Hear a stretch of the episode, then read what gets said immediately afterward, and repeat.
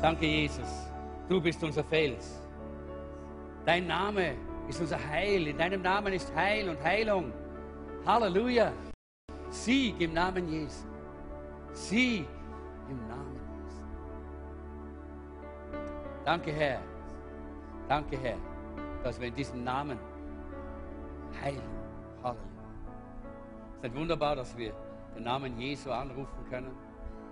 Danke für das wunderbare Lied. Danke für dieses herrliche Lied. Jesus, Jesus und Jesus allein. Ich bin so froh, dass wir Jesus Zentrum heißen. Jesus im Zentrum. Nichts wichtiger als das, oder? Nichts anderes im Zentrum. Nicht das Soziale, nicht das Geld, nicht die Persönlichkeit. Jesus. Jesus im Zentrum. Denn er ist die Antwort. Halleluja. Dankeschön. Ordner sind wieder aktiv und teilen jetzt die Handouts aus. Jawohl, wunderbar, danke. Heute, ja, na, wer von euch, wer von euch war denn im, im Stephansdom? Darf ich mal sehen? Ja, war das nicht herrlich, oder? War das nicht wunderbar? Was war das? Das war ein Zeichen Gottes, dass er was vorhat in Österreich, oder? Dass er was tun wird in Österreich. Und wisst ihr, wie das geschieht? Lass uns das Video anschauen. Und Ton, laut. Hier ist kein They talk about my past, my failures, my flaws. They talk about the competition, about willpower and determination. They talk about style, about class. Talk about the big moments, about the prize, about winning. They talk, but I run.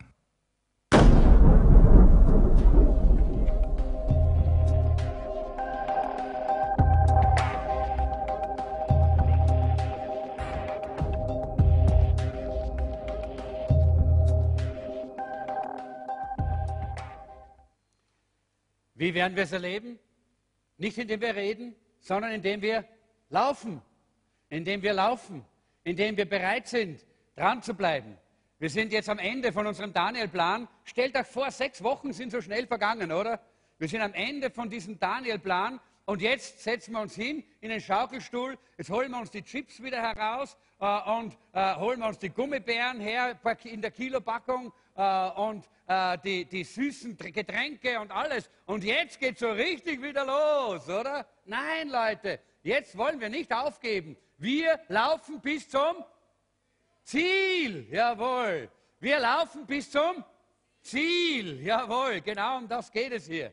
Und das wollen wir auch festhalten, Leute. Wir hatten abgenommen in dieser Zeit. Schön, schön. Ich frage nicht nach den Kilos, man sieht es auch kaum. Okay. so. Aber jedenfalls ist was gegangen, es hat, hat sich was bewegt. Wer hat denn seine Ernährung etwas umgestellt? Ja, schön, super, super. Ich komme nicht mehr zu euch zum Essen. Na, Spaß. Versteht ihr, es ist so gut, dass wir merken, ja, wir haben hier eine tolle Bewegung, eine Bewegung, die was verändert in uns, oder? Und da können wir uns freuen und Spaß haben dabei. Das ist so toll. Gott tut Großes, Leute. Das ist äh, das Wunder, in dem wir drinstehen. Und heute, wie gesagt, haben wir ja diesen letzten Teil, die letzte Predigt. Hoppla, wenn ich jetzt hier nicht einschalte, dann predige ich ewig. Ich muss die Stoppuhr einschalten. Gut. Weil es eben so toll ist, das Wort Gottes zu verkündigen. Aber ich muss noch, noch etwas sagen. Was ist denn heute für ein blöder Tag? Ja, Halloween, so ein Mist. Hey. Leute, so ein Mist. Ja. Wisst ihr, äh, an diesem Tag identifizieren sich Leute mit Hexen, mit Dämonen, mit satanischen Dingen, mit der Dunkelheit. Sie identifizieren sich damit indem sie sich da, da sogar die, diese Kleidung anziehen und sich verkleiden in, diesen, äh, in dieses. Wisst ihr? Und sie meinen, es ist ein Spiel, aber es ist todernst. Es ist todernst. Samhain hat dieses Fest einmal geheißen. Und wisst ihr, was das bedeutet hat? Das hat bedeutet, dass die Menschen gesagt haben, an diesem Tag gehen die Toten aus den Gräbern und die Dämonen kommen und gehen spazieren. Und äh, wenn wir ihnen keinen Raum und keinen Platz geben, dann tun sie uns Böses, weil die Dämonen sind da und Realität. Leute, ich glaube das auch, die Dämonen sind da und Realität. Aber, wisst ihr was? Der, der in mir ist, ist größer als der, der in der Welt ist. Deshalb ist es wichtig, dass wir Licht sind und nicht mit der Dunkelheit mitmachen und mitmischen. Was für, ein, was für, eine Dummheit ist das? Das sind Menschen, die ihre Identität nicht kennen. Das sind Menschen, die vollkommen unsicher sind und sich mit solchen dunklen, bösen, äh, satanischen, zerstörerischen Dingen identifizieren müssen, weil sie glauben, dass sie dann irgendeine Identität bekommen. Nein, Leute, da gibt es keine Identität. Da gibt es nur noch mehr Verunsicherung. Da gibt es nur noch mehr Not, noch mehr Depression, noch mehr Dunkelheit. Und das ist ja, was geschieht. Die, äh, die, äh, die Jugend unserer Zeit, äh, wenn wir hinausschauen, die macht zwar Partys, aber am Ende Jugendselbstmord ist in Österreich, ist in Österreich größer als in jedem anderen europäischen Land oder zweite, an zweiter Stelle, glaube ich, sind wir oder so. Wahnsinn, Leute. Warum kommt denn das, wenn alles so lustig ist? Hä? Wenn alles eh nur Spaß ist und wenn alles so klasse und so toll ist, warum muss man sich denn dann das Leben nehmen? Warum gibt es denn Foren, in denen die Leute sich gegenseitig sagen, wie sie sich, die jungen Leute, wie sie sich am besten umbringen können? Warum denn? Warum denn? Weil der Satan unser Leben zerstören will und genau das, dieses blödsinnige Halloween, das äh, der Teufel geschafft hat, auch nach Österreich zu bringen. Leider, leider, leider. Und wir Christen haben es noch nicht geschafft, es wegzubeten. Ja? Äh, und genau da passieren viele dieser Dinge, die hineinkommen in die Herzen, hineinkommen in das Innere, in das Bewusstsein dieser jungen Leute und sie letztendlich dann zerstören. Ich hoffe, dass wir verstehen, das sind Menschen, die verletzt sind und sich immer noch weiter verletzen. Die Schmerzen leiden und immer weiter ihre Schmerzen, ihre Leiden weiter vertiefen. Wenn Menschen sich in ihrer Identität nicht sicher sind, wenn Menschen verletzt sind und wenn Menschen Schmerzen haben, dann brauchen sie eine einfache Wahrheit. Nicht eine simplistische, vereinfachte Wahrheit. Es genügt nicht, dass wir einfach sagen, Jesus ist der Weg. Wir müssen ihnen den Weg zeigen, in dem wir ihn leben. Es genügt nicht, dass wir sagen, lies die Bibel, bet jeden Tag. Das ist ein nettes Kinderlied. Aber das ist simplistisch, wenn es um Menschen geht, die mit ihrem Leben nicht zurechtkommen, die in ihrem Leben verzweifelt sind. Sie brauchen eine einfache Wahrheit, aber diese Wahrheit muss eine, eine lebbare Wahrheit sein. Wir müssen für sie Weg, den Weg zeigen, den Weg gehen und ihnen diese, äh, das, das vor, äh, Vorgehen. Wir müssen ihnen helfen, dass sie erkennen, wie man Veränderung im Leben ansetzen kann. Sonst gibt es hier bei ihnen keine Veränderung. Der Titel heute ist Werde, was Gott geplant hat. Das ist klar. Wir sollen nicht das werden, was wir gerne wollen, sondern wir sollen werden, was Gott geplant hat. Dankeschön. Wir sollen werden, was Gott geplant hat. Nicht, was wir unbedingt sein wollen, sondern das, was Gott geplant hat. Und das ist der, der Titel dieses, dieser Predigt heute, mit der wir diese Serie abschließen wollen heute. Die Bibel sagt uns grundsätzlich, ihr versteht das wahrscheinlich noch nicht mit dem ausgeteilten Blatt gewinnen. Das, ich erkläre das schon noch. Müsst kein, zerbrecht euch nicht den Kopf darüber. Wenn ich vorher gesagt habe, wir müssen eine einfache Wahrheit weitergeben, dann müssen wir uns eines klar sein, es gibt eigentlich über, über unser Leben, über dein Leben gibt es nichts Einfaches. Die Bibel sagt, du bist sehr komplex und sehr kompliziert eigentlich gemacht. In Psalm 139,1 sagt David, Herr, ich danke dir dafür, dass du mich so wunderbar komplex oder auch kompliziert gemacht hast. Äh, wunderbar komplex. Das kannst du dir ein, äh, einrengeln auf deiner, deinen Unterlagen, wenn du es drinnen hast, wenn es überhaupt dort steht. Ich weiß nicht, ob es dort steht. Äh, und das ist wichtig, ja, dass wir das verstehen. Gott hat uns so gemacht. Er hat dich Äh, er hat viele verschiedene Faktoren in dein Leben hineingelegt, die dich eigentlich ausmachen, äh, dass du das geworden bist, was du bist. Äh, wo gibt es Ehe, Ehemänner, die neben, neben der Ehe, Ehefrau sitzen? Wo? Ja, jetzt dreh dich mal zu deiner, nur, nur zwei, okay, oder drei, ja. Jetzt dreh dich mal zu deiner Frau äh, und flüster ihr ins Ohr, Liebling, du bist so wunderbar kompliziert.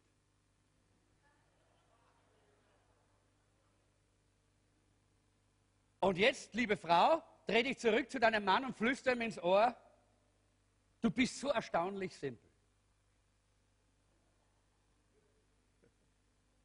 Ja, das stimmt. Männer haben nur einen On- und Off-Schalter.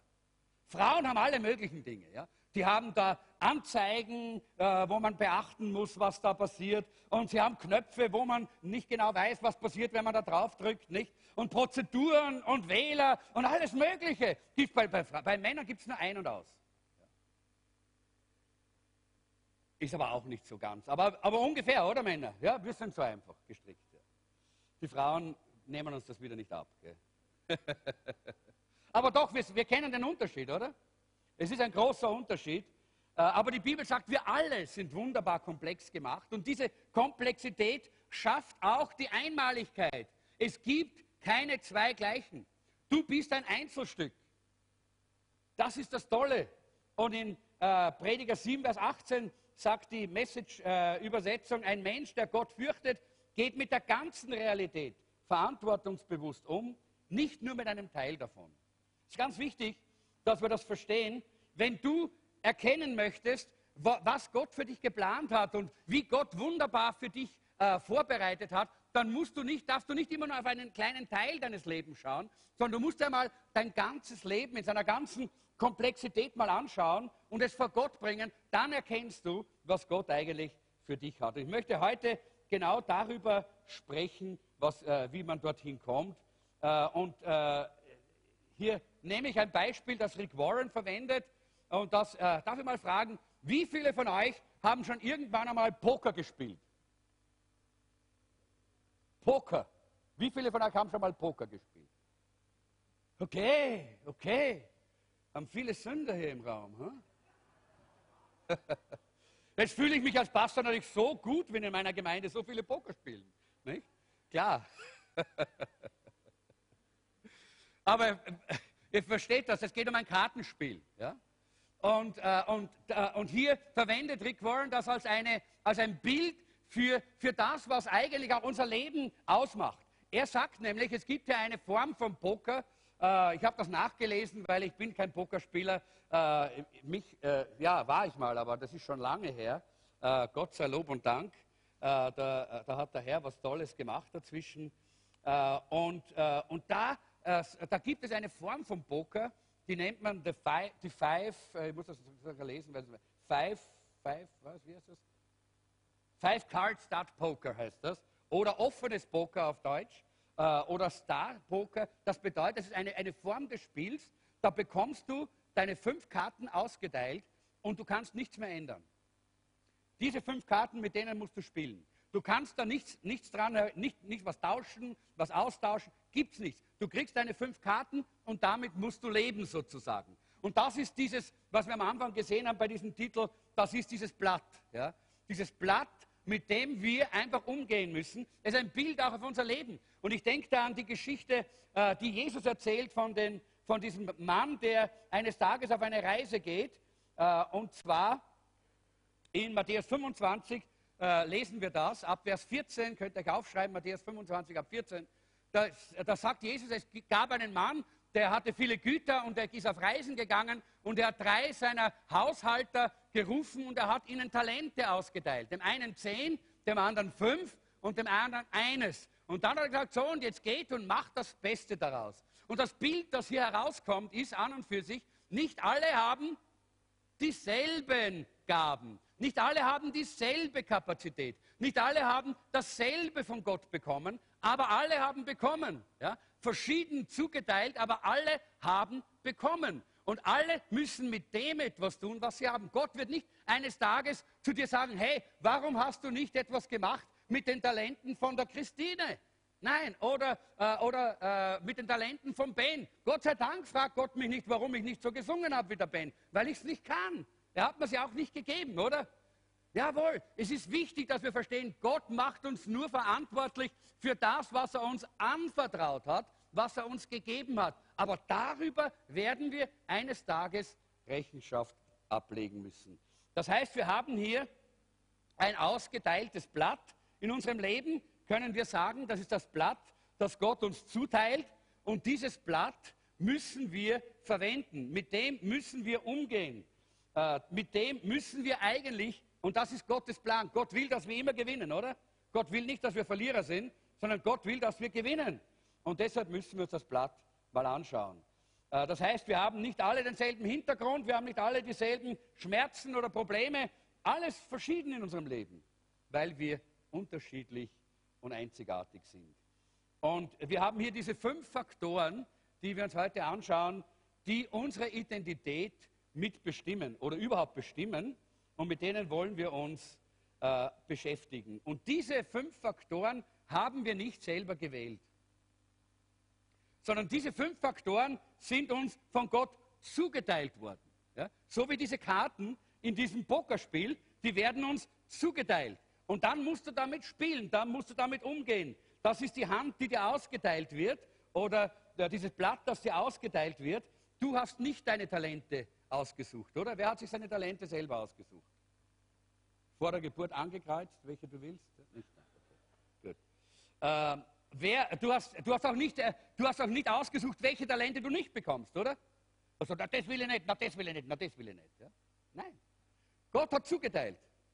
So wie in diesem, in diesem Gleichnis auch. Keiner von den dreien konnte sich aussuchen, ob er für 10, 5 oder 1 kriegt.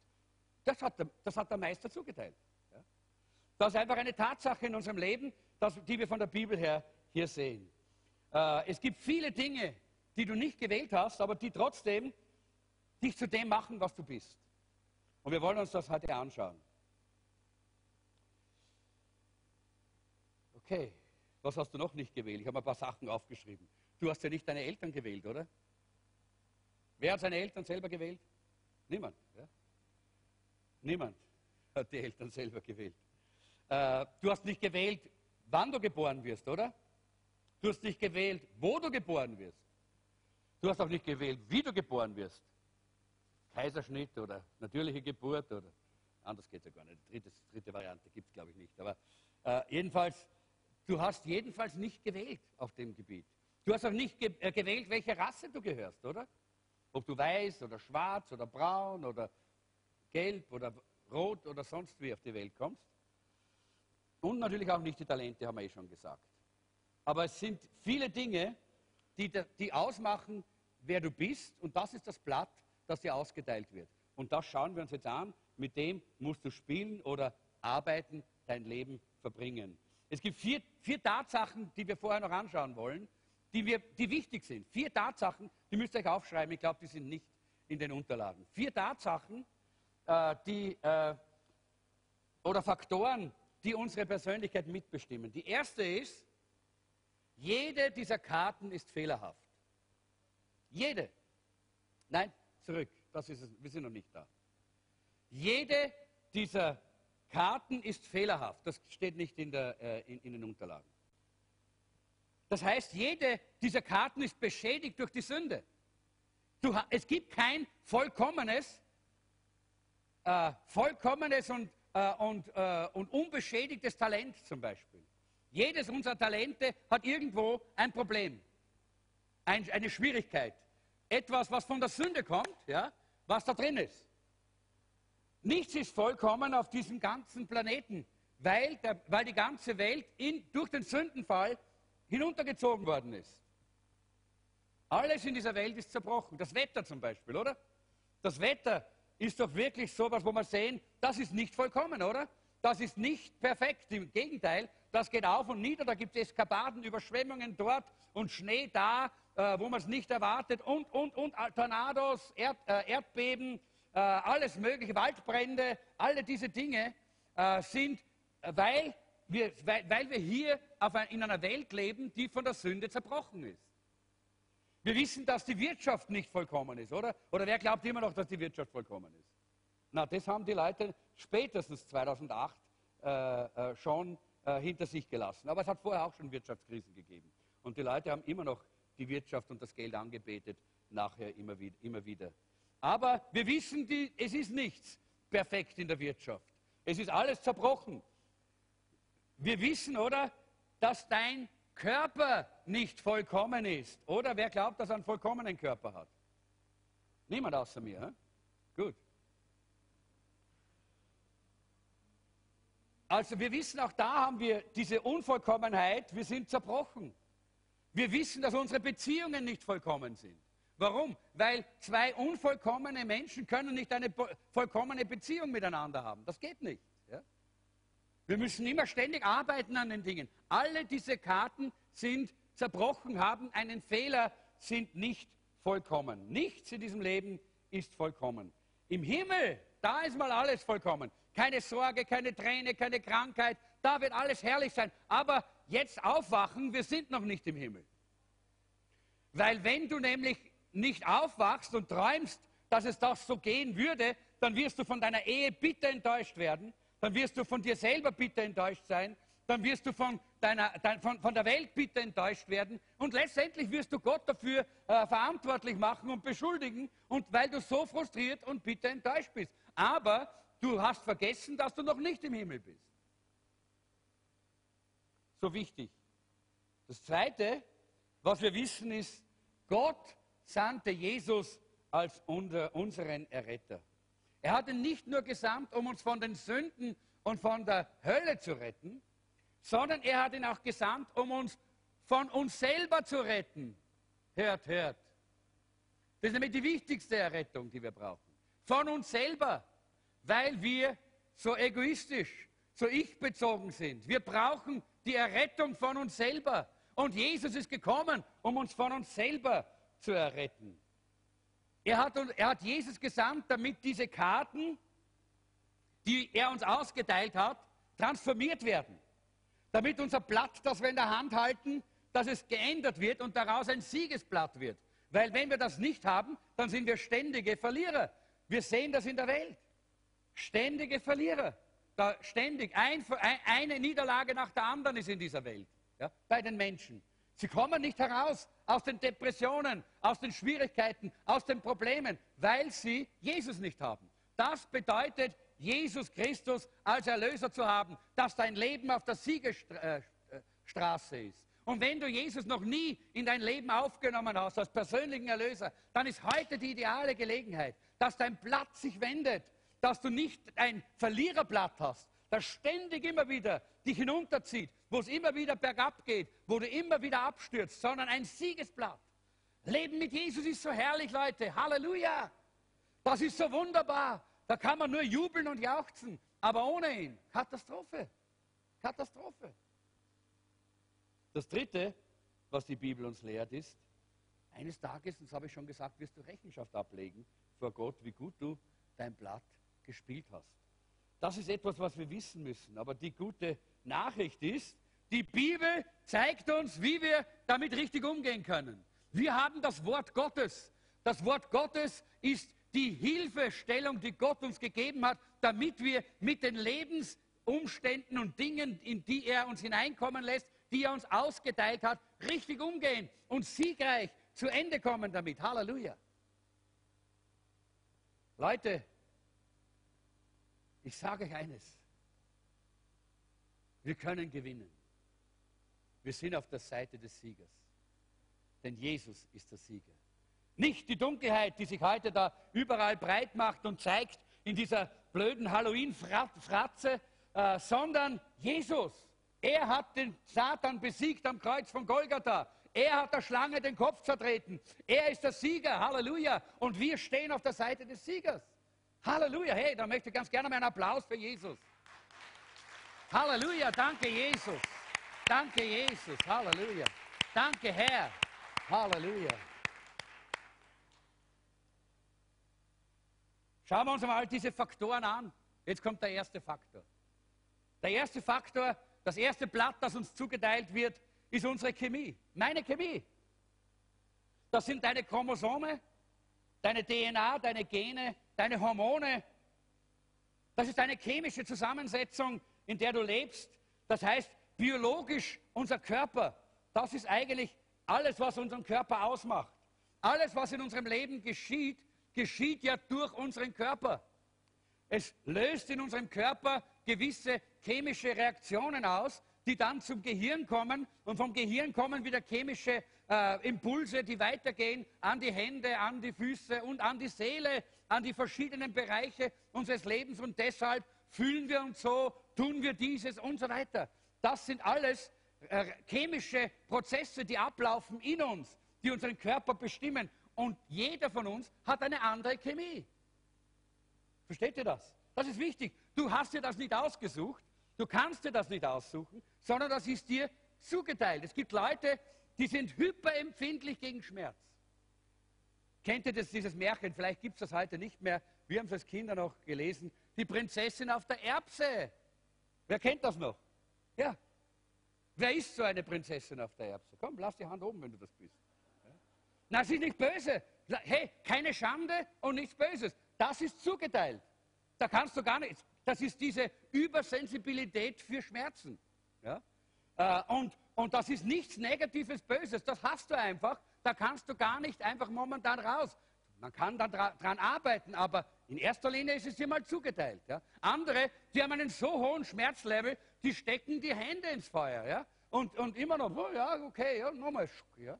Äh, weil sie so einen hohen Schmerzpegel und Schmerzlevel haben. Auch das ist zugeteilt. Das ist etwas, was in der, wir sagen, die Konstitution des Menschen. So, so nennen wir das. Ja. Das ist die ein, nichts anderes als die Zusammensetzung, äh, die chemische Zusammensetzung, äh, die Gott uns gegeben hat in unserem Leben. Und die können wir uns nicht aussuchen. Das ist einfach so. Ja. Einige, haben, äh, einige haben einen hohen Energielevel. Gibt es solche unter uns mit hohem Energielevel? Ja, ich müsste zwei Hände jetzt heben, glaube ich. Ja. Und ein andere haben einen niedrigen Energielevel. Hände hoch werden. Die können nicht mehr die Hand heben, so nieder ist der Energielevel. ja, wirklich. Und auch das ist zugeteilt. Leute, du kannst nicht sagen, mein, ich möchte auch so eine Energie haben wie der Gerhard. Das kriegst du nicht. Hast nicht. Ist einfach so, ja. Äh, klar, wir können versuchen, nicht Energie zu verschleudern, das können wir alle. Aber der Energielevel, den hat Gott uns zugemessen. Das ist so eine Karte. Unsere Chemie ist uns von Gott gegeben. Da können wir nicht selber wählen, sondern die hat Gott in uns hineingelegt. Das ist etwas, womit wir umgehen müssen. Deshalb müssen wir richtig umgehen. Einige haben schlechte Augen und tragen was? Brille, genau, weil sie sonst nicht lesen können und nichts sehen. Äh, und andere, die haben Adleraugen bis zu ihrem Tod. Ja? Auch das ist äh, etwas, was gegeben ist. Da gibt es nicht richtig und falsch. Ja? Das eine ist richtig, das andere ist falsch, sondern das ist einfach zugeteilt, die Konstitution, die Zusammensetzung unseres biologischen Lebens. Und wir alle haben solche Schwachheiten, solche äh, Mängel in dieser, in dieser Struktur, die sich immer wieder und immer wieder zeigen und immer wieder und immer wieder zum Vorschein kommen und Probleme in unserem Leben auslösen. Weil alle diese äh, diese Mangel, Mangel, Mängel, die wir haben auf diesem Gebiet, sich auf unseren Körper und auf unsere Seele und dadurch auch auf unseren Geist auswirken. Äh, ich glaube, es war der Shakespeare, der einmal gesagt hat, du, äh, du kannst kein Philosoph sein, wenn du Zahnweh hast. Wenn du Zahnschmerzen hast, kannst du kein Philosoph sein. Weil dann denkst du nur an den Zahnschmerz. Du kannst nicht philosophisch denken. Ja? Äh, das heißt, alles, was in unserem Körper passiert, hat auch Auswirkungen auf unseren Geist und auf unsere Seele. Und deshalb ist es wichtig, ja, wir kennen das alle, auch wenn wir, wenn wir körperlich in einer schlechten Verfassung sind, haben wir es schwieriger manchmal im Gebet. Ja? Dann haben wir es schwerer manchmal mit unserem geistlichen Leben, mit unserer stillen Zeit. All diese Dinge, weil das körperlich auch auf uns einen, äh, einen, äh, einen Einfluss ausübt. Äh, manche haben, wenn du Kalziummangel hast, ja, dann kannst du äh, tun, was du willst. Musst, wenn du nicht etwas nimmst, Kalzium einnimmst, wirst du einfach gebrechliche Knochen haben. Ja? Das ist einfach so. Wenn du eine schwache Schilddrüse hast, dann kannst du so viel wie möglich trainieren, aber du wirst nicht Energie aufbauen können in deinem Körper, weil dir das fehlt. Und deshalb ist es wichtig, dass wir das verstehen. Und ich möchte heute ein, eine Chemikalie in unserem Körper möchte ich ganz besonders beleuchten. Und diese Chemikalie heißt Oxytocin. Oxytocin. Und dies, äh, wird, äh, dieses, äh, dieses äh, chemische Element nennt man auch, äh, man nennt das auch die, äh, das, das Gemeinschaftshormon, nennt man das eigentlich auch, das Beziehungshormon. Und es ist ein chemisches, ein, eine chemische Substanz, die in unserem Körper aufgebaut wird, die uns Beziehungen untereinander schafft, die Menschen zueinander führt. Hört, hört, da, so entstehen Ehen zum Beispiel, nicht? Äh, wo dieser, dieses Oxy, Oxytocin auch wirklich da ist. Wenn du wenig Oxytocin hast in deinem, in deinem äh, Körper, dann hast du schwer, dich mit anderen wirklich zu verbinden, Beziehungen zu haben, dann hast du schwer, ein, Beziehungsmensch zu sein. Leute, die keine, keine Beziehungen aufbauen können, haben meistens keine solchen chemischen äh, Stoffe äh, im Körper. Wir haben, es gibt eine Untersuchung, da habe ich mir extra noch ausgedruckt vom, äh, von einer, äh, einer Internetseite, äh, die Ausschüttung von Oxy, Ox, ich kann das nicht mehr sagen, Oxytocin ja, wird durch jede Art angenehmen Hautkontakt mit veranlasst, heißt es unter anderem. Ja. Und da gibt es eine Untersuchung bei den mono, monogamen Präriewühlmäusen. Ja. Jetzt lacht ihr, gell? Die, die, die Präriewühlmäuse sind monogam ihr Leben lang und zwar so radikal, dass selbst wenn der Partner stirbt, sich die andere Wühlmaus keinen neuen Partner mehr sucht. Die sind so radikal monogam. Und man hat das untersucht, das ist ja für Mäuse ganz, un, ganz und gar unüblich, ja? wenn man die anderen Mäuse anschaut und so diese, und in der, überhaupt in der Tierwelt unüblich. Ja? Äh, aber hier ganz, ganz äh, stark dieses, dieses Band und diese Beziehung zwischen den Wüsten, Wüstenwühlmäusen. Ja, hier. Äh, gibt's also, äh, da gab es Untersuchungen, haben wir gesagt, warum ist das so? Und hat dann diese Wühlmäuse untersucht und dann hat man gefunden, dass sie einen ganz, ganz hohen Level an Oxytocin haben. Ja? Ganz hohen. Und das bindet sie zusammen und verbindet sie und schafft diese Beziehung, die sie miteinander haben, äh, dass sie eben miteinander hier bleiben, ihr Leben lang und nicht aufhören, diese Beziehung miteinander zu pflegen. Und da sehen wir, das ist eine chemische Sache, auch in unserem Körper. Zum Beispiel Ox Oxytocin wird in einer Mutter äh, erzeugt, wenn sie ihr Kind stillt. Wenn das kleine Baby an der Brust anfängt zu saugen, dann diese, diese Berührung und was da geschieht, das äh, das äh, lässt den Oxytocinspiegel, ich werde es noch hinkriegen, ja, lässt diesen Spiegel in die Höhe schnallen und deshalb gibt es ein ganz tiefes inneres Band zwischen Baby und Mutter und wisst ihr was? Zur gleichen Zeit schnalzt auch der Oxytocinspiegel im Baby rauf. Und das verbindet die beiden so enorm. Äh, bis hin, dass es dann einfach ein, ein ganz enges Band wird zwischen Mutter und Kind. Und deshalb sehen wir, wie wichtig das ist, äh, auch diese, diese, dass wir das haben. Und das ist erstaunlich, wie Gott unseren Körper geschaffen hat, oder?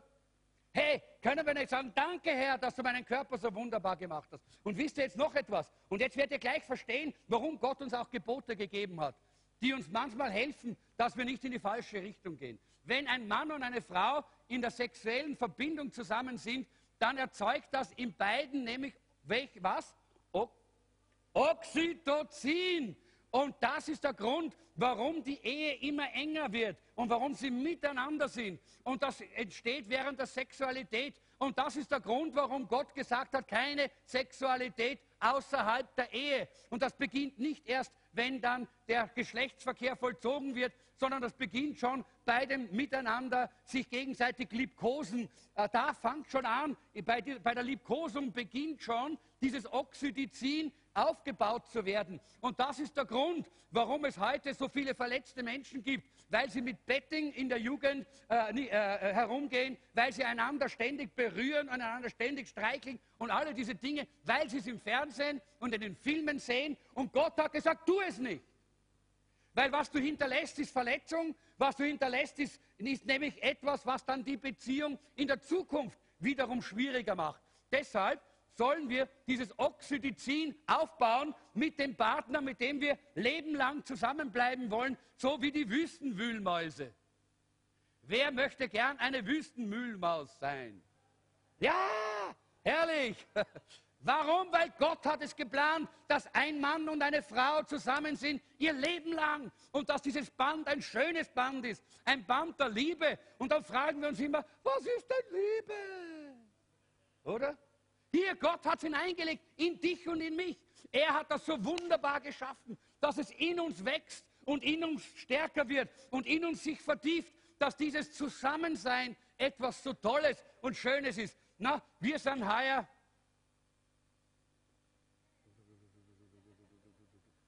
36 Jahre verheiratet. Ne? Ja, stimmt das, ne? Ich glaube, 36. Letztes Jahr war es 35. Muss heuer 60 sein? Wir sind jetzt 36 Jahre äh, verheiratet und ich muss euch ehrlich sagen, es ist einfach so schön, mit der Jeanette einfach zusammen zu sein. 34, na, sie hat zwei Jahre weggezogen. Es ist immer, die Frauen sind einfach komplizierte, die Mathematik auch. Bei mir, bei, bei mir geht es immer schon ein bisschen weiter, die Vision ist größer. Jedenfalls, es ist trotz dieser 34 Jahre nicht weniger schön, aber es ist deshalb, weil auch in unserem Leben Oxytocin da ist. Gott hat es hineingelegt und Gott will, dass wir damit umgehen, dass es an der richtigen Stelle aufgebaut wird, dass wir zusammengehören, dass wir zusammen sind. Aber das gilt natürlich eben auch unter anderem auch so, dass wir auch die, die in, in, einer, in einer äh, Gemeinschaft das Zusammengehörigkeitsgefühl bekommen. Das heißt, es ist nicht immer nur auf dem Sexuellen alleine, ja, das ist ganz wichtig. Äh, und wenn du zu wenig von dem hast, dann hast du auch Probleme mit äh, emotionaler äh, Bindung an Freunde, an eine Gemeinde, an deine Live-Gruppe. Und du wirst immer schauen, dass du wieder wegkommst und ja nicht, ja nicht in die Nähe kommst und, nicht, äh, und, und, du, und du wagst nicht die Nähe mit anderen und die Beziehung. Aber dazu hat Gott uns noch einen anderen Weg gegeben, wie auch Oxytocin in uns aufgebaut wird. Und wisst ihr, wie das ist? Wenn wir ihm begegnen. Das ist sowas, was wir, wenn wir das sehen, wir werden, wenn wir, wenn wir Zeit mit Jesus verbringen, dann werden wir so eng mit ihm verbunden, weil das in uns genau diese chemische Reaktion auch äh, äh, hervorruft, dass dieses Oxytocin in uns äh, entwickelt wird, während wir ihn anbeten, während wir im Lobpreis vor ihm stehen. Und je mehr wir das tun, desto inniger wird unsere Beziehung zu Jesus. Und desto mehr haben wir dann auch die Fähigkeit, mit anderen eine gute Beziehung zu haben und Freundschaften zu haben, weil Gott uns segnet, Halleluja, weil der Herr das geplant hat. Schaut mal, das ist ja das Problem, dass wir immer meinen, ja, Gebet ist sowas mühsam, muss ich wieder ins Gebet. Die Gebetsstunde. Ui, ich habe wieder Gebetsnacht. Versteht ihr? Nein, Leute, das ist die Chance, dass unser Leben gesund ist, weil wenn wir Gott begegnen, werden wir geheilt. Halleluja. Da werden wir geheilt an Leib, Seele und Geist. Wenn wir Gott begegnen, dann beginnt in unserem ganzen Körper, in unserer ganzen Seele, in unserem ganzen Geist sich etwas zu bewegen und dieses Oxytocin oder wie es immer heißt, es steigt empor und wir sind verliebt in Jesus. Halleluja. Und dann werden wir auch verliebt sein in seine Gemeinde. Dann werden wir seine Kinder lieben und dann werden wir hinausgehen und wir werden die Welt lieben, die Verlorenen. Denn es ist, wir sind voll von Oxytocin. Halleluja. Ein neues Wort. Jetzt habe ich es so oft ausgesprochen, jetzt werde ich träumen davon heute noch. Aber es macht nichts, ich kann es dann jedenfalls. Aber seht ihr, ich glaube, dass es gut ist, dass wir verstehen, viele von uns haben aufgrund ihrer, ihrer Vergangenheit, aufgrund ihres, ihrer Lebensumstände hier ein Defizit. Und wir haben zu wenig davon. Aber Fehler sind nicht Sünde auf dem Gebiet. Ja? Das sind einfach Dinge, die durch die Sünde dieser Welt durch unsere Eltern, durch die, äh, die, die Menschen rings um uns, durch die Gesellschaft in unser Leben hineingekommen sind. Und da haben wir jetzt keine persönliche Schuld. Aber es ist wichtig, es zu erkennen und zu sagen, ja, ich habe schwer. Es stimmt, ich renne immer davon, immer renne davon. Wenn es darum geht, einmal verbindlich einmal hier mit jemandem zu sein, dann renne ich schon wieder davon. Ja? Die, der hat ja diesen Film gegeben, die, die Braut, die sich nicht traut, oder wie heißt der? Ja, genau. Das wäre so ein typischer Fall. Ja? Äh, äh, wo, man, wo man einfach äh, sagt, ich, ich, ich weiß, ich kann nicht. Ich kann in der Gemeinde, ich habe keine Beziehungen, ich, ich schaffe das nicht, weil ich irgendwo, irgendwo fehlt mir was. Leute, da gibt es ein gutes Rezept. Komm nicht zu spät in die Versammlung. Sei vom Anfang weg im Lobpreis. Weil im Lobpreis, dort wirst du gefüllt. Da kommt Gott, da kommt der Herr. Und er berührt dich und dein ganzes Leben wird neu erfüllt, wenn du in diese Beziehung mit dem Herrn hineinkommst. Das ist ganz was Tolles. Und deshalb brauchen wir das. Äh, und ich möchte jetzt hier einfach gleich weitergehen, weil sonst kommen wir mit der Zeit, glaube ich, sowieso nicht aus, aber irgendwie werden wir schon hinkommen. In der Bibel sehen wir einfach auch, dass äh, zum Beispiel, äh, wir, dass wir alle solche körperlichen Probleme und Schwierigkeiten haben, aber trotzdem gebraucht uns der Herr. Paulus hatte das auch. Er nennt das den, Tor, den Dorn im Fleisch. In Galater 4, Vers 13, da sagt er, äh, da, äh, ein anderes Mal sagt er, ihr wisst, unter welchen Umständen ich euch das erste Mal das Evangelium verkündete. Ich musste wegen einer Krankheit bei euch Halt machen. Stellt euch mal vor, der Paulus wäre nicht nach Galatien vielleicht gekommen, wenn er nicht wegen einer Krankheit dort hätte Halt machen müssen. Und ich kann mir vorstellen, dass eine ganze Reihe von Leuten dort in der Galater-Gemeinde Gott gedankt haben dafür, dass der Paulus krank war zu dem Zeitpunkt, weil sonst hätten sie das Evangelium nicht gehört und, und hätten sich nicht bekehrt. Ja? Also Gott kann auch unsere Schwachheiten gebrauchen. Gott kann auch die Dinge gebrauchen, die wir gar nicht gerne haben, ja? die mal da sind. Ja? wenn wir richtig damit umgehen. Und das kommt auch heute noch in diesen, in diesen weiteren Punkten, wenn wir noch dazu kommen. Der zweite Faktor, der uns bestimmt, ist meine Verbindungen. Erste ist meine Chemie, das zweite sind meine Verbindungen. Verbindungen sind eigentlich die Beziehungen im Leben. Und äh, wir alle haben Beziehungen, die wir uns nicht ausgesucht haben. Die sind einfach da. Eltern, Geschwister, äh, Nachbarn, wo wir aufwachsen und so weiter. Das ist einfach da. Das ist einfach, diese, diese Verbindungen sind einfach da.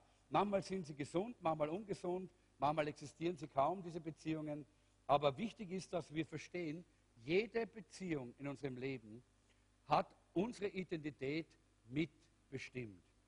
Jede Beziehung, die wir irgendwann einmal in unserem Leben gehabt haben. Äh, und äh, es ist, Untersuchungen haben gezeigt, dass äh, ganz besonders äh, die Beziehung zu Leuten, die wir wichtig sehen und was diese Leute über uns denken, das bestimmt unser Selbstverständnis, unser Selbstwertgefühl und unsere Selbsteinschätzung. Und äh, deshalb äh, ist es so wichtig, dass wir Jesus an der ersten Stelle haben. Und ich möchte das nochmal unterstreichen. Jetzt habe ich, hab ich eh die ganze Zeit gesagt. Jesus muss an erster Stelle stehen. Er muss die Priorität sein nicht irgendjemand. Es ist wichtig, was Jesus über mich denkt. Und nicht, was irgendein Politiker oder ein Nachbar oder irgendein Arbeitskollege oder irgendjemand für mich, ist, über mich denkt. Es ist wichtig, was Jesus über mich denkt. Er muss der Wichtigste sein. Und wenn das so ist, Leute, dann äh, wird unser Leben äh, eine gesunde Selbsteinschätzung haben. Wir werden ein gesundes Selbstverständnis haben und ein gesundes Selbstwertgefühl. Menschen, die eine wirklich gute Beziehung zu Jesus und zu anderen Menschen haben, die werden nie die Frage stellen, wozu lebe ich? Weil das so eine Erfüllung gibt. Weil uns das so erfüllt in unserem Leben. Das ist ungeheuer. Warum ist es so? Weil Jesus einfach gesagt hat, es geht immer um Beziehung. Eines Tages, wir lesen das in äh, Matthäus 22, 37, kommt jemand zu Jesus und sagt, was ist denn wichtig im Leben? Was ist das Wichtigste? Was, äh, was, äh, wie, wie, wird man, äh, wie wird man glücklich oder, oder worum geht es eigentlich im Leben? So mehr oder weniger ist seine Aussage. Und Jesus antwortet und sagt, du sollst den Herrn, deinen Gott lieben von ganzem Herzen, mit ganzer Hingabe und mit deinem ganzen Verstand. Das ist das größte und wichtigste Gebot. Ein zweites ist ebenso wichtig, liebe deinen Mitmenschen wie dich selbst. Da sehen wir, wir können das in zwei Sätzen zusammenfassen. Le Gott lieben von ganzem Herzen und den Nächsten lieben. Damit zusammen äh, Beziehung zu bauen, Beziehung zu haben mit Gott, Beziehung zu haben untereinander. Das ist das, was wir das größte Gebot nennen, äh, äh, das wir in der Bibel von Jesus bekommen haben. Das ist die zweite Karte und wir wollen uns dann gleich mal die dritte anschauen, die wir auch ausgeteilt bekommen haben. Äh, und diese dritte Karte, äh, ich glaube, äh, ich, glaub, ich brauche jetzt gar nicht viel sagen, äh, dazu sagen, dass es so ist, dass wenn bei unseren Beziehungen, wenn unsere Beziehungen zu Gott schlecht werden, in diesem größten Gebot, wenn diese Beziehung schlecht wird, dann werden automatisch diese Beziehungen, die horizontalen Beziehungen, auch schlechter. Wunder dich nicht, wenn deine Ehe nicht funktioniert, wenn deine Beziehung zu Jesus schwach ist und nicht, nicht funktioniert. Wunder dich nicht, dass du keine guten Freunde hast, bei denen die Dinge, äh, mit denen du zusammen sein kannst, wenn deine Beziehung zu Gott schwach, schwach wird. Weil das ist immer die Grundvoraussetzung. Da beginnt alles in der Beziehung zu Gott. Das dritte ist, äh, die uns, äh, ist äh, meine Umstände. Wir können unsere Umstände eigentlich grundsätzlich nicht selber aussuchen. Ein paar können wir beeinflussen, aber im Grunde genommen eigentlich nicht. Wir sind hineingestellt, geboren in Österreich oder geboren in irgendeinem Land. Das können wir gar nicht aussuchen. Du hast das keine Möglichkeit, das äh, vorher zu wählen. Und deshalb äh, ist es wichtig, dass wir sehen, das ist auch eine von diesen Karten. Äh, und äh, das, die, mit der müssen wir einfach umgehen. Äh, und wenn, wenn wir nicht lernen, dass wir hier richtig umgehen damit, dann wird uns das in unserem Leben auch hindern, die, die, die Haltung zu unseren Umständen. Wenn wir nicht Römer 8, 28 anwenden können, indem wir wissen, dass alle Dinge uns zum Besten dienen, wenn wir Gott lieben, denn wir wissen, dass denen, die Gott lieben, alle Dinge zum Besten dienen. Wenn wir das nicht haben, dann werden wir bitter werden, dann werden wir ständig äh, solche sein, äh, die immer äh, sagen, ja, wenn dann, dann sind wir wenn dann Christen. Ja? Wenn das passiert, dann werde ich, ja? dann werde ich. Aber das ist nicht, was Gott will, sondern er hat, er hat uns die Möglichkeit gegeben, zu erkennen, dass er alle Dinge wunderbar in der Hand hat. Und was immer die Umstände sind, wir können ihn dafür preisen. Das vierte ist das, ne, nennen wir das Bewusst, die Bewusstheit. Nicht das Bewusstsein, sondern die Bewusstheit. Das heißt, dass wir uns bewusst sind, äh, wer wir sind, was wir tun. Das, äh, diese Bewusstheit, das bedeutet, äh, das ist die Art und Weise, wie ich über mich selber rede. Das ist, wie du auch mit dir selber, mit dir selber redest. Ja? Äh, vielleicht äh, vielleicht sagst du, ich rede nie mit mir selber. Klar, tust du gerade, weil du sagst dir innerlich, wann hört der endlich auf? Nicht? Also da hast du schon zu dir selber geredet. Nicht? Und das tun wir ständig. Ja? Das ist ein ständiges Ding, das wir immer haben. Ja? Ständig, ständig, ständig. Das gehört zu unserem Leben. Äh, und wenn du, aber jetzt sage ich dir eines, halt mal inne und hör dir mal selber zu.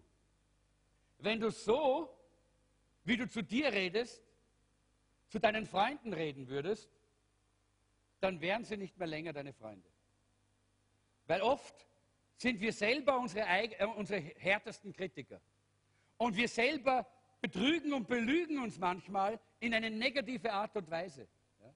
Manchmal auch in eine falsche Richtung. Aber das ist wichtig, dass wir lernen, dass wir hier uns richtig beeinflussen, indem wir in einer gesunden Art und Weise über uns denken und mit uns reden. Sprüche 23,7 heißt es, wie ein Mensch in seinem Herzen denkt, so ist er. Und in Sprüche 4, Vers 23 heißt es, sei vorsichtig, was du denkst, denn deine Gedanken leiten dein Leben. Deine Gedanken leiten dein Leben. Ich kann jetzt das leider nicht mehr in die Tiefe hier äh, so, äh, so aus, ausführen, aber einige, einige Punkte möchte ich kurz anschneiden. Äh, vielleicht sagst du, oh, du sagst, äh, ich schaue nicht gut aus, ich bin so unattraktiv. aber ist es wirklich so? Du fühlst dich so. Das ist dein Gefühl. Und deshalb sprichst du so über dich. Und du sagst, ah, ich schaffe das sowieso nicht, das werde ich nie schaffen. Aber ist es wirklich so? Nein, das ist ein Gefühl, das du hast. Und weil du das so fühlst, sprichst du zu dir selber so und deshalb geschieht es dann auch so. Das sind oftmals selbsterfüllende Prophetien. Bei Hiob lesen wir, wo Hiob sagt, Alles, was ich befürchtet habe, ist über mich gekommen. Das heißt, er hat schon vorher das befürchtet, darüber geredet zu sich selber, dass das mal geschehen wird. Und dann ist es gekommen. Das heißt, er hat, er hat, diese, er hat eine, eine Haltung eingenommen, wo er einfach hier mit, mit, äh, in einer negativen Weise damit umgegangen ist. Und so kann es aber in unserem Leben sein. Und wir begrenzen uns damit und halten damit Gottes Segen auf, wenn wir so denken. Und deshalb ist es wichtig, dass wir lernen, dass es anders sein kann. Und das ist die fünfte Karte. Die fünfte Karte, und das ist die, die beste, die fünfte Karte ist meine Wahl. Du hast eine Wahl. Halleluja. Gott hat dich in seinem Ebenbild geschaffen. Du hast eine Wahl. Hunde haben keine Wahl. Hunde gehen nach ihrem Instinkt. Kühe, Hühner, die haben alle keine Wahl. Die gehen nach ihrem Instinkt. Aber wir haben eine Wahl. Und das ist eine herrliche, wunderbare Karte, denn das bedeutet, dass wir eine freie moralische Entscheidungsgewalt haben über unserem Leben. Ist das nicht wunderbar? Wir können uns entscheiden, ob wir das Richtige oder das Falsche tun. Du kannst nicht sagen, äh, kann ich nichts machen, ist so über mich gekommen. Nein, das gibt's nicht. Du kannst wählen und entscheiden. Die Wahlkarte ist dir ausgeteilt worden. Gott hat dir eine freie Entscheidungs- und Wahlfreiheit gegeben. Er hat es in, dich hineingelegt, weil du sein Ebenbild bist. Du kannst selber wählen. Und das, und das ist das Wunderbare. Das ist wie ein Joker. Wer weiß, was ein Joker ist? Das weiß jeder, weil irgendein Kartenspiel hat jeder gemacht, oder? Ein Joker oder eine Wildcard, das ist eine Karte, die kann man für alles einsetzen. Mit, dieser, mit dem Joker kannst du die Farbe ändern, die gerade gespielt wird.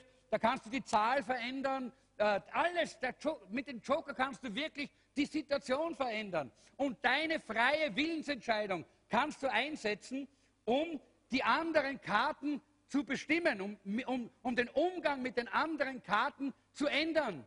Dass du nicht immer jammerst, weil du diese oder jene Gabe nicht hast. Dass du nicht immer jammerst, weil diese oder jene Lebensumstände da sind. Dass du nicht immer jammerst und immer verzweifelt bist, äh, deshalb, äh, weil du dort oder da Schwachheiten hast, vielleicht auch in deinem körperlichen äh, System. Nein, sondern dass du richtig umgehen kannst und Gott dafür danken kannst. Denn die Bibel sagt nicht, sage Dank alle Zeit und für alles das, was gerade gut ist in deinem Leben. Nein, für all, alle Zeit und für alles.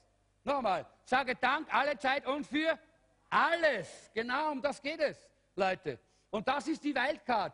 Du hast die Wahl, die hat Gott in dich hineingelegt. Jeder von uns hat diese Wahlmöglichkeit bekommen. Das ist die, die, diese gute Nachricht.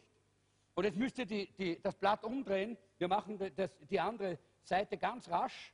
Es gibt fünf siegreiche Wahlentscheidungen. Wir können natürlich ständig entscheiden, dass wir in die Niederlage laufen. Immer das Falsche. Immer das Falsche entscheiden. Kann man auch. Ja? Immer für das Negative. Immer für das Böse. Wir können uns zum Beispiel heute entscheiden, mit diesem, äh, mit diesem satanischen, teuflischen Halloween mitzumachen. Ja? Können wir uns entscheiden. Dann haben wir uns schon einen, einen Minuspunkt in die Seele hineingedrückt. Äh, hineingedrückt. Dann wissen wir schon, dass der Teufel ein Anrecht auf unser Leben hat und irgendwo, irgendwann, früher oder später, wird er das auch einlösen. Ja? Aber wir können uns auch positiv entscheiden und sagen, ich will das Licht, ich will Jesus. Ich entscheide mich nicht für die Finsternis, sondern ich entscheide mich für das Licht. Erste Wahl. Ich kann wählen, gesünder zu werden. Ha, Daniel Plan. Oder? Das haben wir gelernt. Wer hat was gelernt in diesen sechs Wochen? Über gesünder Leben. Einige haben leider gar nicht gelernt, äh, vielleicht machen wir es noch einmal, aber ihr könnt es auch selber machen. Es spielt keine Rolle, was du für ein, eine Schwierigkeit, für einen Fehler, für ein Handicap in deinem Leben hast. Du kannst immer noch ein Stück gesünder werden. Und es ist möglich. Du kannst das wählen. Gott lässt dir die Wahl und er gibt dir dann seine Kraft und seinen Geist und hilft dir. Es gibt Dinge, die du tun kannst, die deine Energie etwas äh, pushen, ja? dass du merkst, oh, ich habe mehr Energie. Wir haben das erlebt. Wir haben diesen Detox-Plan, diesen zehntägigen gemacht, die Jeanette und ich. Und das hat uns so gut getan. Wir haben einfach gemerkt, wie, wir, wie unser Körper eine ganz andere äh, Empfind Empfindung bekommen hat. Ja? Und wir haben das so richtig geschätzt. Ja? Und Energie äh, hat man auch be äh, bekommen dadurch. Äh, dann du kannst auch etwas tun, um deinen Stress abzubauen. Ja? Indem du nicht die Dinge tust, die, äh, die dich immer pausenlos stressen, aber du es trotzdem tust. Immer wieder setzt du dich hin. Ja? Du kannst, immer wieder setzt du dich zum Fernsehen. Immer wieder schaust du dir irgendeinen so einen Thriller an, der dich so stresst. Du meinst nicht, na, ist eh nur lustig. Ja? Nur lustig, aber ich sagte eines, ich, ich, bin, äh, ich bin ausgebildeter Film- und Fernsehproduzent, staatlich geprüft, ich habe das gelernt, ich kann dir da was erzählen, was solche Bilder in der Seele äh, vom Menschen auslösen können. Denn wir haben das damals gelernt, wie man manipulieren kann. Äh, und ich sagte, du wirst ständig manipuliert mit diesen Filmen. Und das meiste, was geschieht, ist, de, de, deine seelische Kraft wird ruiniert durch diese, durch diese Filme. Du meinst es eh nichts, macht eh nichts, aber ständig verlierst du deine Kraft. Stress dich. Am nächsten Tag hast du nicht die Kraft, die du eigentlich brauchst. Das ist die falsche Wahl. Die richtige Wahl ist zu sagen, ich baue den Stress ab. Besser essen, besser schlafen, Stress reduzieren, all das, all das sind solche Faktoren. Im Psalm 119, Vers 73 sagt uns die Bibel, du hast mich gemacht und mich geschaffen. Nun schenke mir auch Einsicht, deine Gebote zu befolgen. Wisst ihr, deshalb, nur deshalb, weil Gott uns geschaffen hat, sind wir alle noch nicht weise. Ja? Sondern leider sind wir manchmal noch sehr dumm. Ja? Und wir tun manchmal äh, gerade das Gegenteil von dem, was uns gut tut. Und deshalb lass uns dieses Gebet auch selber für unser Gebet nehmen. Wir haben das oft gebetet. Herr, hilf uns. Hilf uns, dass wir es lernen, gesünder zu sein. Ja? Wir sind noch nicht dort, wo wir sein wollen, aber preis dem Herrn, wir sind nicht mehr dort, wo wir damals waren. Ja? Wie wir angefangen haben, vor 40 Tagen waren wir ganz woanders. Jetzt sind wir auf dem Weg. Auch in der nicht nur mit dem Gewicht, sondern mit der Gesundheit, mit dem, mit, mit, mit, mit dem ganzheitlichen, äh, mit, der, mit dem ganzheitlich im Segen Gottes leben. Das ist so eine tolle Zeit gewesen bis jetzt. Und wir werden es weitermachen. Wir werden jetzt nicht extrem sein und wir werden jetzt nicht anfangen, irgendwie Körnelpicker zu werden oder sonst was. Nein, nein, nein, nein. Äh, das, das haben wir hinter uns. Also wir machen keine Pseudoreligion jetzt mit, mit, äh, mit all diesem ganzen Zeug, sondern ich glaube, Gott will, dass wir weise werden. Dieses Gebet ist so wichtig aus dem Psalm. Äh, und habt ihr es in eurer, in eurer Unterlage? Bitte unterstreicht es euch. Macht euch ein großes Rufzeichen daneben. Macht einen Pfeil dorthin. Lernt es auswendig. Du hast mich gemacht und mich geschaffen. Nun schenk mir auch Einsicht, deine Gebote zu befolgen. Schenk mir Einsicht und Weisheit, dass ich es auch umsetzen kann. Dass ich es nicht nur weiß da oben, sondern auch tun kann. Herr, hilf mir dabei. Ja, es gibt einige Dinge in deinem Leben, die kannst du nicht verändern, auch wenn, mit deinem Körper nicht. Du wirst zum Beispiel niemals eine, einen Zentimeter größer werden, als du bist, ja, wenn du erwachsen bist. Du wirst auch nie so, vielleicht so hübsch werden wie ich. Ja.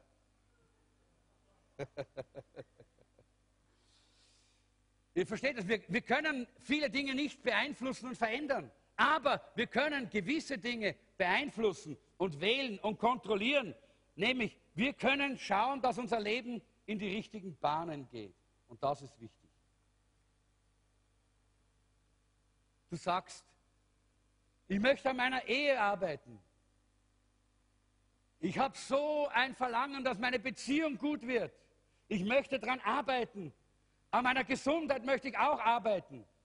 An meiner Karriere möchte ich was tun. Ich möchte einfach zur nächsten Stufe kommen in meinem Beruf. Ich möchte im Herrn stärker werden. Ich möchte eine tiefere Beziehung zu Jesus haben. Aber wenn ich am Abend heimkomme, bin ich so müde.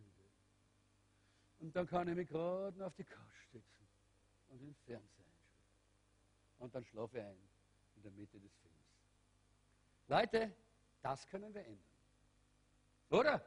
Da haben wir sehr wohl eine Möglichkeit, unseren Lebensstil zu ändern, auch Entscheidungen zu treffen, dass Veränderung geschieht. Aber wir brauchen die Kraft Gottes dazu. Ohne die Kraft Gottes werden wir immer auf der Couch enden.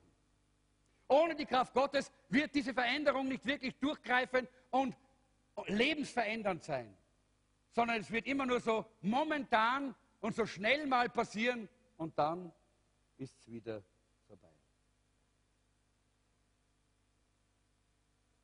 Zweite Wahl, ich kann wählen, Beziehungen zu vertiefen. Auch das ist etwas, was in unserer Hand liegt.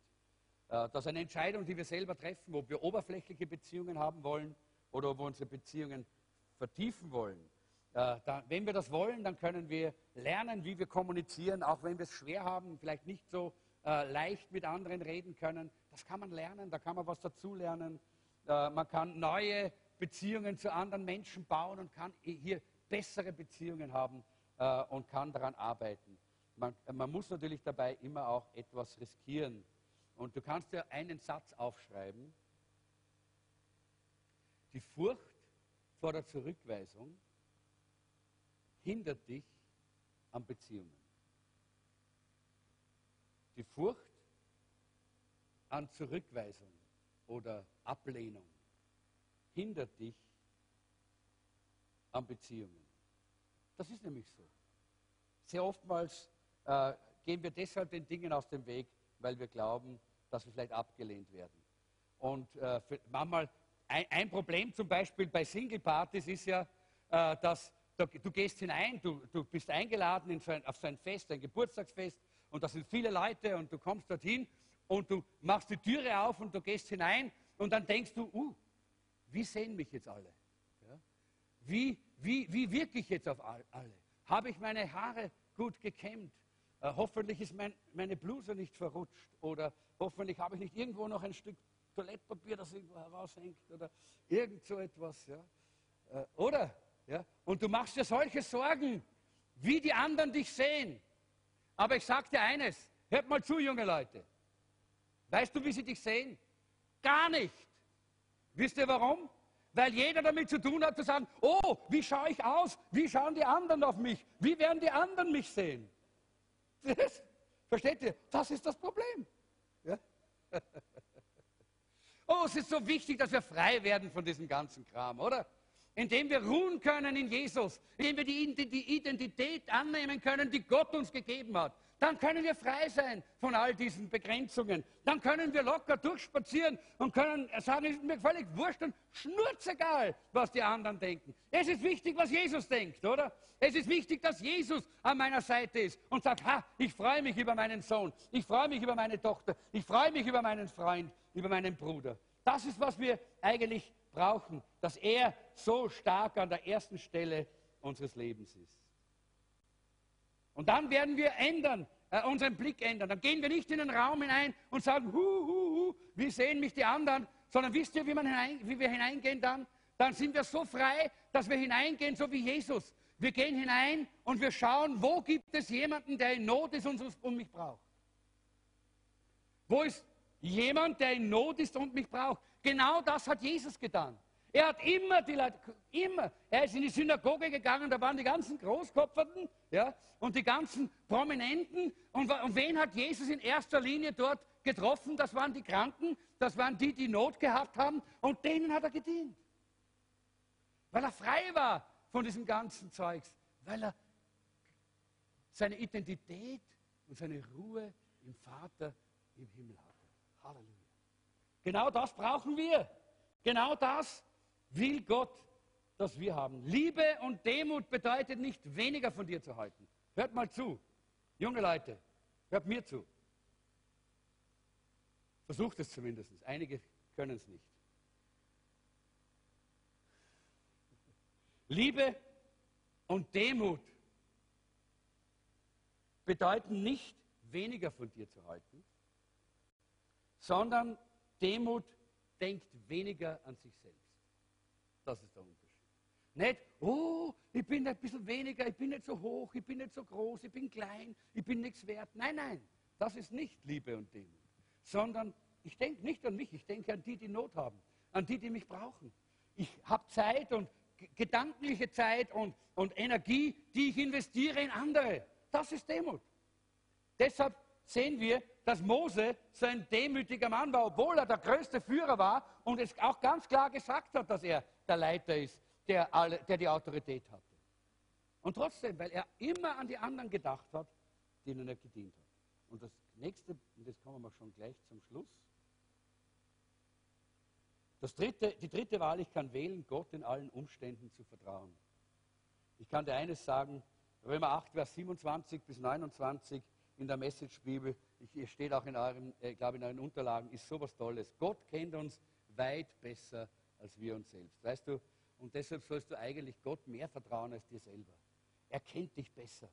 Du musst nicht immer auf deinen Verstand horchen, sondern auf Gott musst du horchen.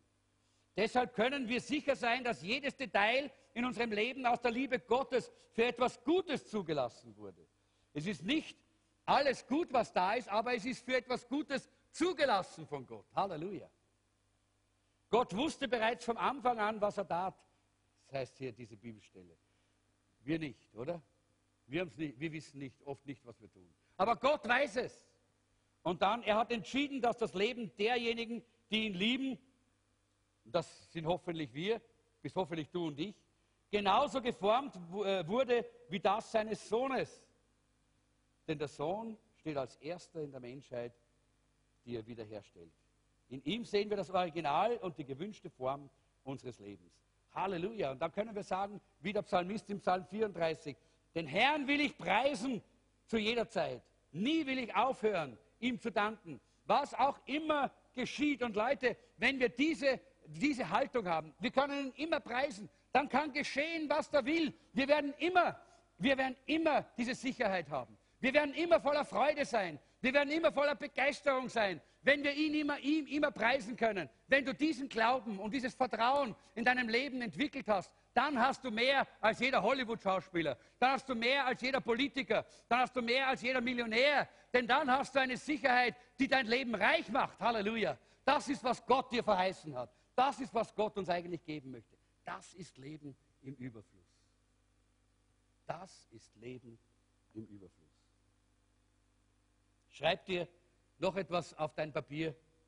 Ich bin ein Produkt meiner Vergangenheit, aber nicht ihr Gefangener. Nicht ihr Gefangener.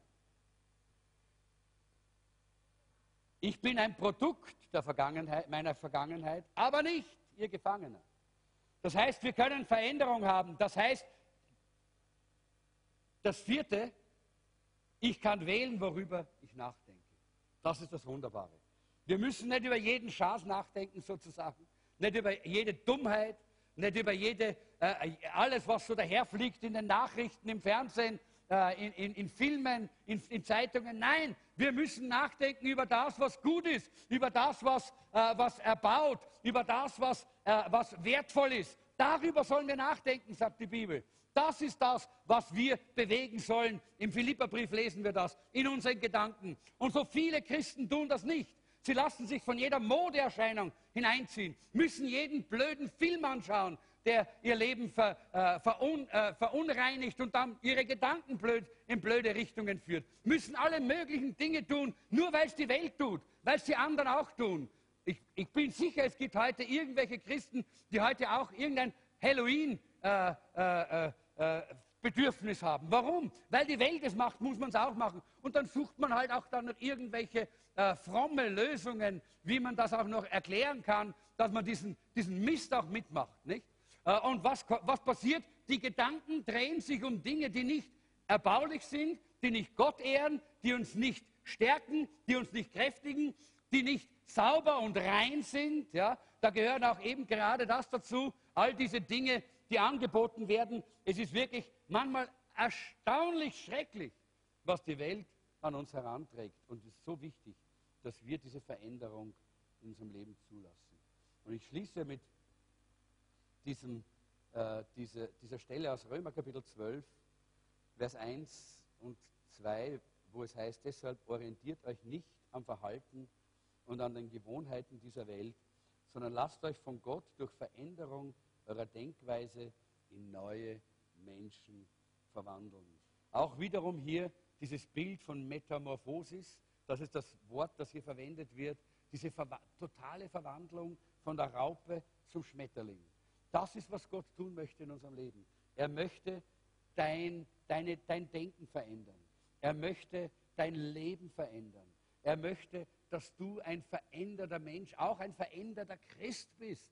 Das ist das Ziel vom Daniel-Plan, dass wir näher dorthin kommen, wo Gott uns eigentlich haben möchte, dass wir das werden, was Gott geplant hat, nämlich das Ebenbild Jesu in uns tragen. Halleluja. Und du wirst mehr so sein, wenn du bereit bist, die Veränderung Gottes anzunehmen, dich verändern zu lassen durch den Heiligen Geist. Und dann ist es wichtig, und, und ich, ich hab die, die Stelle habt ihr eh drinnen von Philippa, glaube ich, gell? Philippa Kapitel 4 merke ich hier, äh, Vers 8 habt ihr eh drin, lest das selber, wie wichtig es ist, dass wir unsere Gedanken richtig, äh, richtig in die richtige Richtung lenken. Und das fünfte ist, ich kann, ich, ich kann die Wahl treffen, dass ich Jesus als meinen Erlöser annehme. Und wenn du Jesus noch nicht angenommen hast als deinen Erlöser, du hast die Wahl. Das ist nicht eine Frage der Geburt, das ist nicht eine Frage der, der Gesellschaft, es ist nicht eine Frage deiner, äh, deine, deines Aufwachsens, es ist eine Frage deiner Entscheidung. Du hast die Wahl. Und damit schließe ich.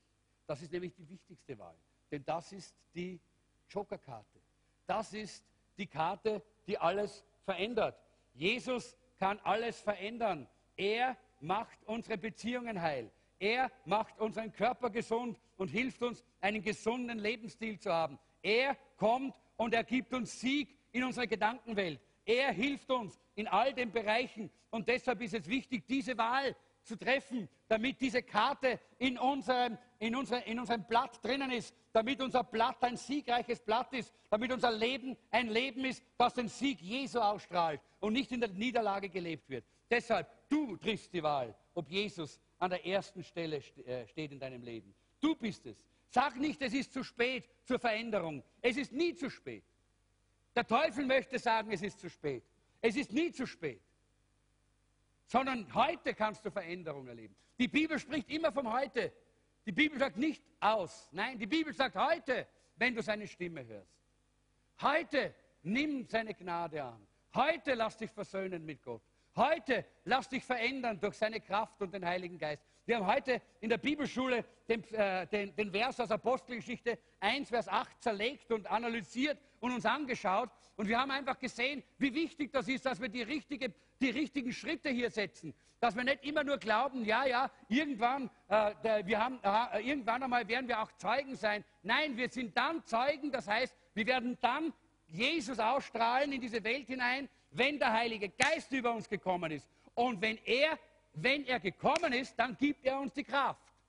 Nicht die Kraft ist irgendwo, irgendeine Kraft. Nein, nicht irgendeine Kraft. Die Kraft des Heiligen Geistes. Sie macht uns zu Zeugen. Und das ist wichtig. Heute lass uns aufstehen gemeinsam. Lass uns erwarten, dass der Heilige Geist heute Veränderung schenkt. Veränderung in deinem Körper. Vielleicht dort, wo du merkst und spürst, da hast du eine Schwachheit.